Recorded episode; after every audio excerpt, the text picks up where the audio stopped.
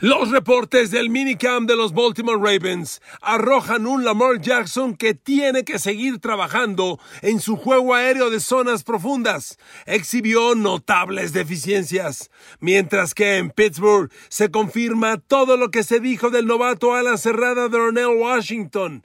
Es enorme y debe marcar grandes diferencias cuando se alinee en la ofensiva al lado del quarterback Kenny Pickett. Queridos amigos, bienvenidos a mi podcast. Un saludo con agradecimiento, con mucho gusto y feliz de estar juntos un día más. A ver, la semana pasada concluyeron los minicamps en los distintos equipos y hay muchos reportes que dar. Es imposible dar todo en un fin de semana. Son 32 equipos. Y como le decía ayer, eh, el minicamp es particularmente una lectura muy interesante en juego aéreo ofensivo y defensivo, porque prácticamente se entrena al 100%. Al no haber tacleo ni bloqueo, el juego terrestre, la defensa contra la carrera, todo lo que es línea de scrimmage, no se puede evaluar. Al no haber contacto, es muy subjetivo decir se ve bien, luce bien no viene al caso. Es más, ya que le menciono esto, aprovecho para adelantarle un dato que me parece que no es para preocupar. En Pittsburgh, su primera selección de draft, el enorme tackle ofensivo Broderick Jones de Georgia, inició con el segundo equipo, con los suplentes. No entrenó en los OTA con el primer equipo. Y yo, yo pregunto, por Dios, un jugador tan determinante, reclutado tan alto en el draft y con tan impecables credenciales del college, tiene que ser titular inmediato. Pero vuelvo a decirle, al no haber golpeo, obvio, en los minicamps, lo que pasa en línea de scrimmage es irrelevante. Entonces, que Broderick Jones haya entrenado con el segundo equipo, a mí me parece que no hay, no, no, no hay razón de preocuparme. Él debe y va a ser titular inmediato como tackle izquierdo de Steelers a partir del primer domingo de septiembre cuando enfrenten a San Francisco y lo será el resto de la temporada porque es un jugador garantizado. Pero se lo menciono para que vea cómo los trabajos de línea de scrimmage en estos minicamps no tienen lecturas muy certeras. No le hagamos mucho caso. Vámonos a lo que sí es certero. A ver, primero Baltimore, ya que iniciamos con ello. Mire, Lamar Jackson ya tiene el contrato que quiere, ya tiene los receptores que quiere, va a hacer, debe hacer cosas muy interesantes. Pero inicio con este dato. La temporada pasada, claro que tuvo muchos altibajos, lesiones, un Lamar Jackson inconforme. De cualquier manera, la temporada pasada, Lamar Jackson fue el coreback 26 de la NFL en pases de más de 20 yardas aire. Más de 20 yardas aire. Coreback 26, sumamente errático. ¿Por qué? Bueno, ahí le va un dato. Completó el 29% de sus pases. Eso es muy malo. Completó 14 de 47. El, el dato indica que en pases de más de 20 yardas aire, Lamar Jackson fue el cuarto peor quarterback en lo que en inglés llaman ball placement, es decir, en colocar la bola en el punto correcto. Cuarto peor quarterback.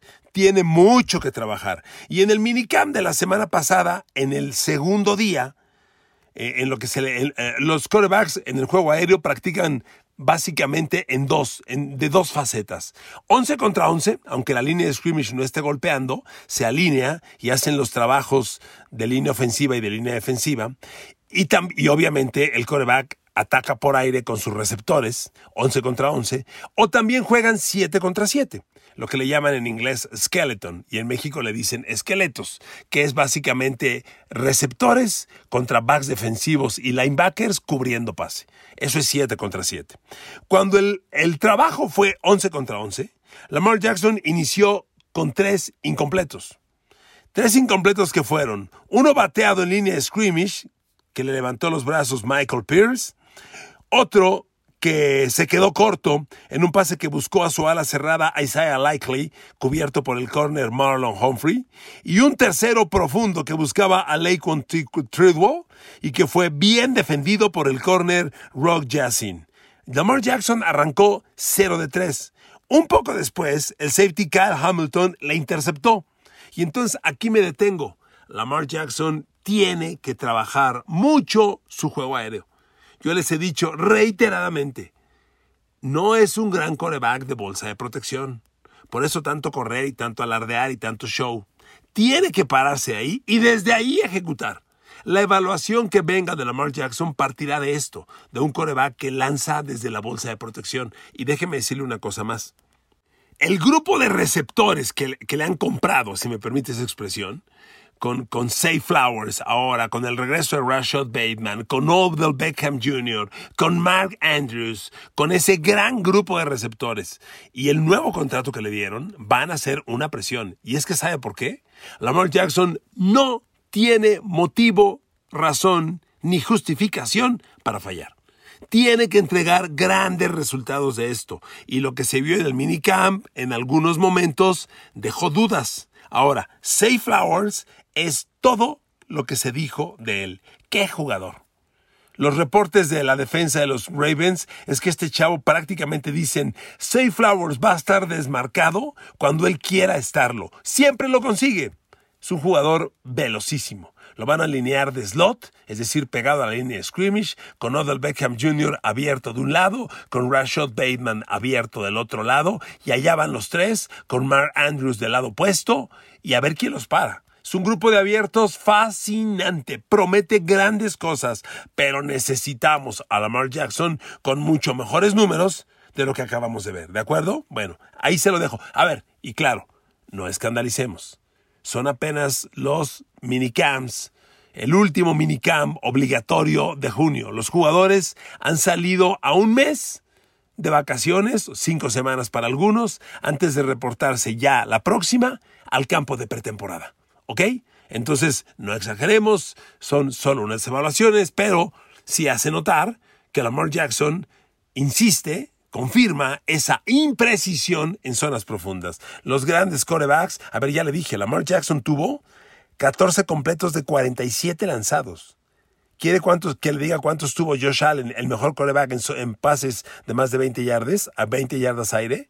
Completó 39%, que fue 41 de 104, 12 touchdowns, 7 intercepciones. Lamar Jackson tuvo 5 touchdowns, 3 intercepciones. Josh Allen 12 y 7 y el yardaje. Josh Allen lanzó 1386 yardas aire y Lamar en, en pases de más de 20 yardas aire y Lamar Jackson solo 407 yardas. Hay mucho, mucho espacio para mejorar, ¿de acuerdo? Bueno, ahí se lo dejo. Los Steelers. Lo de Pittsburgh es muy interesante y empiezo con un chavo que ya se ha convertido en mi favorito. Darnell Washington. A ver amigos, cuando tienes un jugador de 2 metros 1 y 125 kilos de peso corriendo como gacela por el campo, llama la atención. Hombre, los reportes del Minicam dicen, es increíble lo grande que es Darnell Washington.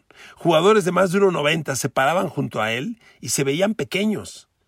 Pero no es solo la estatura, reitero, 2 metros 1, es el tonelaje. Es un cuate de 125 kilos de peso. Muchos dicen, es un tackle ofensivo corriendo y atrapando pases va a marcar una gran diferencia. Y espéreme, si bien sus números como receptor son interesantes, lo mejor de él es su bloqueo en línea de scrimmage. Cuando Pittsburgh tenga a Darnell Washington en el campo, va a tener un tackle ofensivo más bloqueando en carrera. Mire, Pat Fryermuth se ha ganado un lugar, creo que ha ganado confianza con Kenny Pickett, pero a mí no me sorprendería que Darnell Washington gane titularidad como a la cerrada.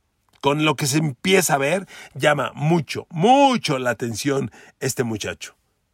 Porque además de las dimensiones que le acabo de mencionar y reiterar, es su habilidad con el balón. A ver, la temporada pasada Darnell Washington capturó 45 eh, pases en, esos 45 pases, promedió 7.5 yardas después de la recepción. Es muy buena cifra, buenísima.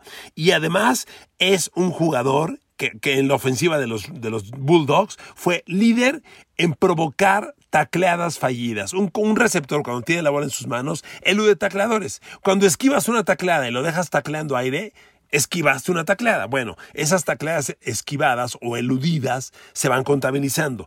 Darnell Washington tuvo 14 tacleadas eludidas la temporada pasada. Líder en la ofensiva de Georgia. Amigos, Este chavo hace cosas muy interesantes. Y de Pittsburgh, ya le decía lo de Broderick Jones, el tackle ofensivo que está con el segundo equipo, no se preocupe usted. También de Pittsburgh hay otra buena nota, porque el alas, el linebacker exterior Neil Harbrake, que reclutaron con la segunda selección, empieza a llamar la atención porque su habilidad atlética es sobresaliente. Y este muchacho, novato de la Universidad de Wisconsin, si la memoria no me falla, trabajó mucho, lo colocan como linebacker exterior, pero trabajó mucho en cobertura de pases. Lo están usando como linebacker que en lugar de atacar al coreback, da un paso hacia atrás y toma al corredor o al ala cerrada. Y su velocidad llamó la atención. Pittsburgh no tiene un safety o un linebacker especialista en cubrir alas cerradas, que es hoy, imagínense Pittsburgh en esa división.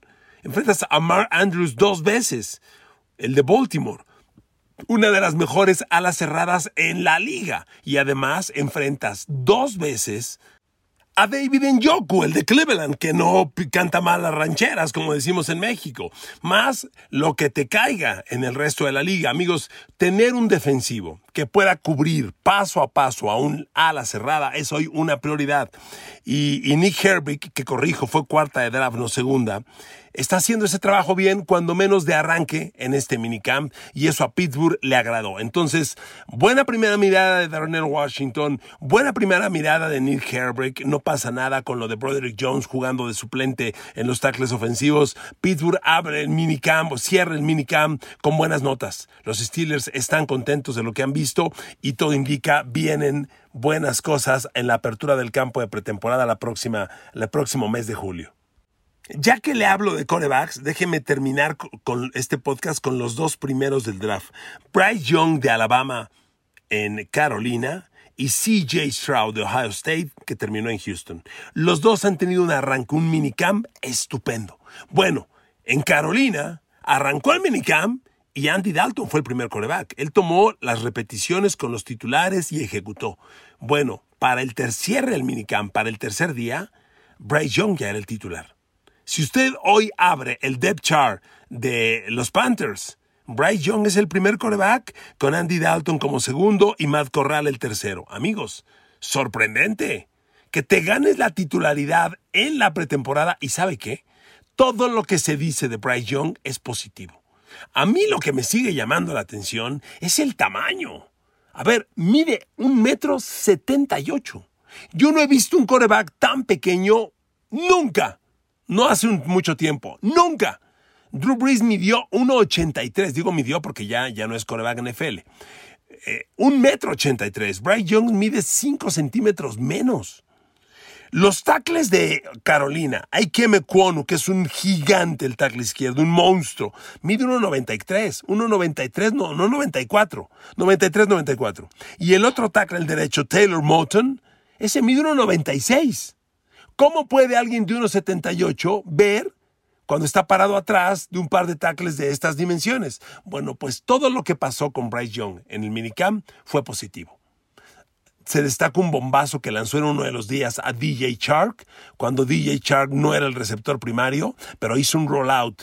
Eh, eh, Bryce Young salió al lado opuesto, ganó tiempo, se plantó y metió un bombazo perfecto a DJ Shark, que a todo mundo lo dejó de pie aplaudiendo porque este chavo es todo lo que se decía de él. A mí me preocupa el tamaño.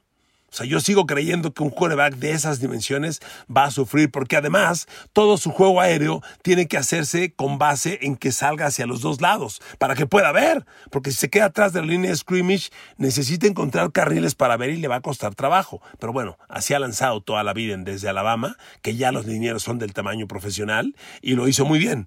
Aquí los reportes son que el chavo lo ha hecho extraordinario. Y mire que en Carolina hay un equipo bien corto, porque Carolina es un equipo donde todo va a ser nuevo. A ver, hay nuevo coach.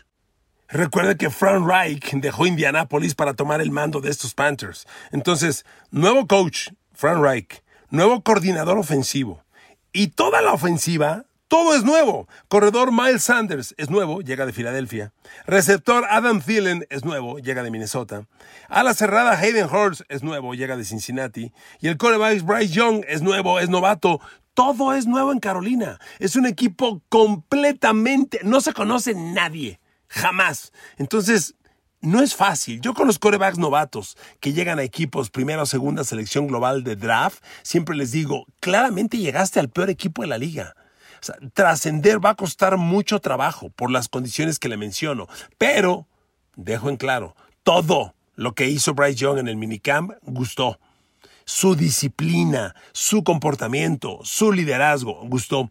Pero cuando yo veo una foto y lo veo atrás de la línea de scrimmage y veo estos gigantes, Aike Mekwonu, tackle izquierdo, Taylor Moton, tackle derecho, digo, Dios mío, ¿Cómo va a ver Bryce Young? Bueno, esa es su bronca. Desde Alabama ha lidiado con ello y lo hizo muy bien. Y el otro coreback novato, el segunda global de draft, CJ Stroud, amigos, resultados espectaculares, sinceramente. A él todavía no lo podemos declarar titular en Houston, porque Houston tiene un coreback que se llama Davis Mills, que si bien no ha trascendido, tampoco ha hecho del todo malas cosas. Fue novato Stanford la temporada pasada. Entonces David, Davis Mills está arrancando la, el minicamp, arrancó los minicamps como titular al mando de la ofensiva y CJ Stroud como segundo, pero el tercer coreback del equipo, que es Case Keenum, y que me gusta mucho, Case Keenum dijo, CJ Stroud es un fuera de serie.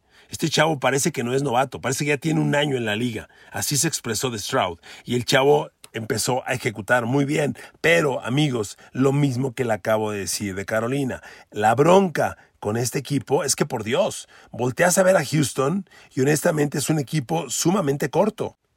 Los tres receptores abiertos que hoy se plantean como titulares en el depth chart, Robert Woods, Nico Collins y John Mitchie tercero, acaban de llegar al equipo.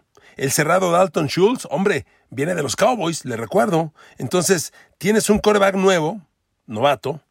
Tienes el corredor Damian Pierce, el Six estuvo desde la temporada pasada, pero todo backfield y receptores son nuevos, fuera de Pierce. Y, la línea ofensiva, ahí hay cosas interesantes, parecido a Carolina. Los dos tackles me gustan mucho, la Remy Tonsil y Tyrus Howard, porque los dos fueron primera selección de draft y han hecho bien las cosas, me gustan. Eh, pero amigos, que estos corebacks bajo este escenario puedan trascender, está sumamente complicado. Sin embargo, tras lo visto en el minicamp, lo único que podemos decir de Bryce Young y CJ Stroud es, Bryce Young ya es titular y eso que no empieza lo bueno. CJ Stroud está en proceso para hacerlo, pero a los dos les va a costar un mundo porque son equipos sumamente cortos. Eso sí, que quede bien claro. Queridos amigos, así finalizamos este podcast. Agradezco mucho el favor de su atención. Les mando besos y abrazos y les invito a que nos escuchemos el día de mañana. Saludos, buen día para todos.